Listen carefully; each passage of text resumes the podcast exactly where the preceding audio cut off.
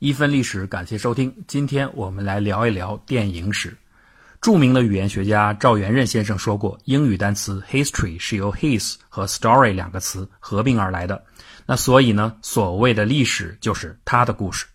一段素材或者资料没有作者感情在内的讲述就是故事，加上作者观点的故事就成了历史。人类研究的历史门类很多，既有全人类的全球史，也有各区域的地方史；既有国别史，又有断代史；既有正史，也有野史；既有人文历史，也有专业历史，林林总总，不一而足。今天呢，我们要谈的是电影史史。哎，我可不是结巴啊，我们的确不是要讨论电影的历史，而是要讨论有关电影史的历史问题。为什么要从这个角度来考察呢？因为电影是人类从工业革命的技术进步当中直接衍生出的新文化形式的典型代表，或者说它是一种科技孵化出来的意料之外的文化基因的突变。电影和人类之前所有的古老的艺术形式，包括绘画、小说、音乐等，都完全不同。电影同时具备了功能性和艺术性。它起源自对真实世界的影像记录，又升华于对梦想世界的图像描摹。正是由于这个原因，电影的发展天然具备了两个特点：一是与人类现代文明的距离非常近；二是与真实世界的样貌非常近。按照道理来说，具备这两个特点的电影艺术，它的发展历程应该是非常容易回溯和整理的。电影从诞生到现在不过一百二十年，它本身又是信息的最好载体，所以为电影历史应该是不难的。可是，当我们真正的回看电影历史的各个段落时，又会赫然发现，大量的电影史的书籍当中存在了很多问题。这提示我们，刚好可以从另一个角度来思考这个电影史的问题，那就是人类的一段历史，哪怕是很近的眼前的一段历史，当真的被讲成故事时，是不是会有太多的 his 在内？对任何一个艺术门类的历史开展研究，都需要大量的基础资料才可以展开，这就是所谓的证据。对于电影来说，这似乎不是问题啊，因为影片本身就是最好的素材证据。然而，当回溯到二十世纪初、十九世纪末的时候，电影最初开始发展的那个阶段，你就会发现这个问题其实不乐观。因为十九世纪末电影发明以来所拍摄的成千上万部的电影拷贝都已经不在了。据估计，整个美国早期的剧情片有一半都永远的消失了。这对电影史的研究将造成难以估量的损失，而其根本原因竟然是技术原因。当时的胶片是由感光的药剂、粘合剂和胶片基底共同组成。胶片基底的主要成分是硝酸纤维，这种成分非常的不耐久，即使在最佳条件下保存，硝酸类的胶片在五十年内也会彻底分解。而且硝酸类胶片非常容易氧化，燃点很低，加上当时的放映机很多直接用明火作为光源，所以很容易发生火灾事故。所以呢，影院在放映电影时，都要在位于剧场最后一个密闭隔离的包厢内进行。这个习惯一直延续到今天。也由于非常容易自燃，胶片在仓库里储存时也是越少越安全。那所以很多的电影公司都不习惯保存陈旧的电影拷贝。而且在五十年代电视能够重播老电影之前，一部放映过的电影本身就没有什么价值啊。这就跟录像机出现之前，大量的电视节目也没有得到保存，道理是一样的。史上最著名的旧电影拷贝损失事件发生在一九四一年的瑞典。当时，瑞典的电影巨头斯文斯卡公司保存了自一九零七年以来该公司全部的胶片，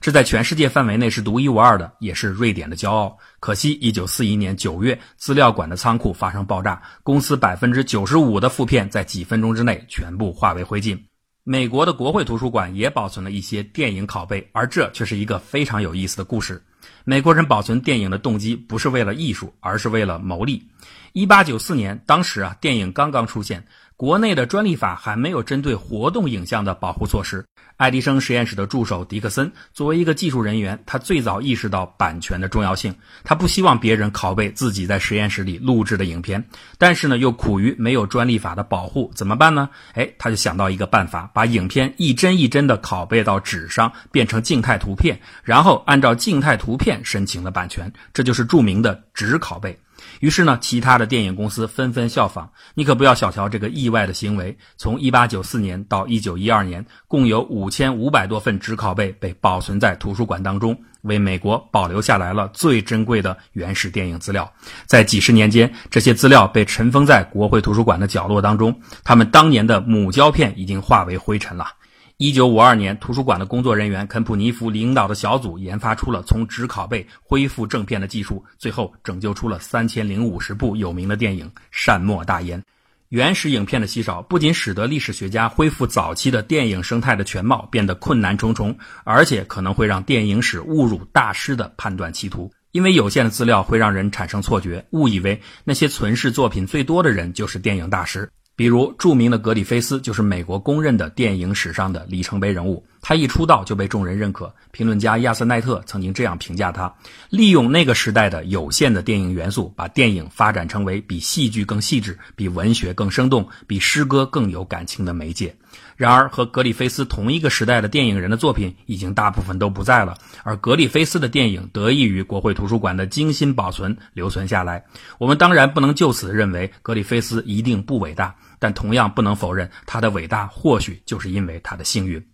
那即使能够保存下来的影片，也同样面临一个问题，就是各种不同的剪辑版本。二十世纪的早期，电影已经在欧美之间进行国际销售了。为了应应各个国家不同的宗教法律限制。电影就产生了多个版本，所以当你幸运的找到某个电影存世版本时，你还要考虑其他的版本问题。例如，格雷泰·嘉宝和阿斯特·尼尔森主演的1925年的影片《没有欢乐的街》，反映的是一战过后面临严重的通货膨胀时两个德国女人的故事。从当时留下来的各国的影评资料来看，这个影片应该有很多版本。一九三五年，嘉宝已经成了炙手可热的电影明星。为了宣传他，电影公司特意重新发行了这部十年前的电影，并且把阿斯特尼尔森的百分之四十的戏份全部剪掉。可是，就是这个残本，后来却成了众多大学课堂上和研究者手中的资料。最有名的电影版本的公案，要数一九零三年的美国影片《一个美国消防员的生活》。哎，你听起来像三级片是吧？哎，请注意，是美国消防员，不是水管工。这部电影也是一部电影史上的里程碑式作品，因为它代表着剪辑技术在电影艺术中地位的确立。而这位被许多电影史专家认为开创了剪辑艺术的大师，就是故事片之父、改造了电影艺术的埃德文·鲍特。大家对于鲍特如此评价，是因为影片中有一个场景：消防员抢救大火中的女子，这个时候镜头交替的在女子和消防员身上来回移动，这就是交叉剪辑的第一次出现。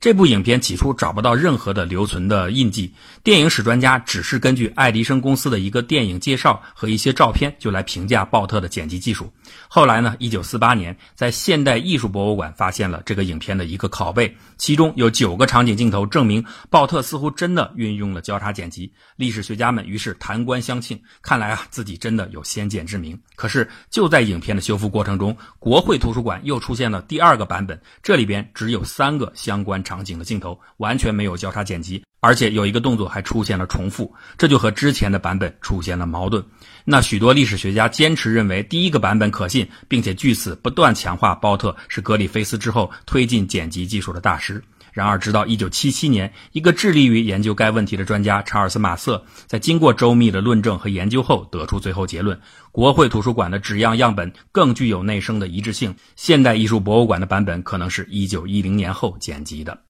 最初的电影历史撰写人员都不是历史专业的人士，而是新闻记者，所以不具备严谨的素质。他们很容易有意或无意地延续新闻工作的一些倾向，为了扩大影响力而使用一些名人元素或者故事化的叙述为电影史立传。然而，这些很多都不是事实。可是遗憾的是，这些早期的作品，比如很出名的特里拉姆齐所著的《一百万零一夜》和罗伯特格劳的《科学的戏剧》，由于具有开创性的地位，其中的许多说法就被一代一代延续下来，以讹传讹。仅仅因为他们是头两部电影史，而这些讹传当中最著名的就是电影史上爱迪生的角色。特里拉姆齐在《一百万零一夜》当中极力的吹捧爱迪生在电影史中的开创性地位。最常见的一个说法就是，一八九六年四月二十三日，在纽约市科斯特比亚尔音乐厅，爱迪生阿尔默发明的维泰放映机在世界上进行了第一次电影的公映，标志着电影纪元的开端。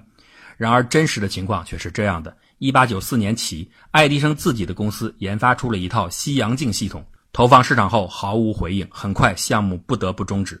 而与此同时，在一八九五年间，却先后有法国、英国、美国好几位研究者都接近做出了荧幕投射的放映系统。爱迪生西洋镜项目的合作伙伴诺曼拉福和弗兰克盖曼，在一八九五年十二月突然听说有两个华盛顿人阿尔默和詹金斯发明了一台放映机，叫做维泰放映机。于是呢，就搞来了他们的发明专利，并让爱迪生照样子做了出来。最后呢，在一九八六年的四月进行了公映的电影表演。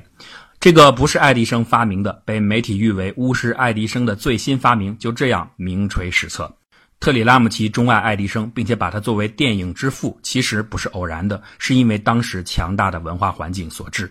美国人面对比自己文明程度悠久许多的欧洲祖先，始终觉得在文化上低人一头。只有现代的科技创新，才让他们找回了自己的位置。而电影作为工业技术运化出来的文化门类，被视为美国人的独创，因而呢引以为自豪。那这种标准的美国范儿的重大发明，当然最应该由天才的发明家爱迪生来作为开创者。然而，1891年，世界上第一台摄像机是爱迪生的助手迪克森发明的。第一台放映机，刚才说了是阿尔默和詹金斯发明的，都和爱迪生几乎无关。只不过呢，他们被说服同意爱迪生以自己的名义生产和销售这些机器，并进行宣传罢了。而拉姆齐呢，也很会利用爱迪生的名人效应。他不仅在自己的书中印上爱迪生的题词和签名，还请爱迪生为自己的每一本新书进行签售。在这种互相合作当中，真相就被掩藏起来。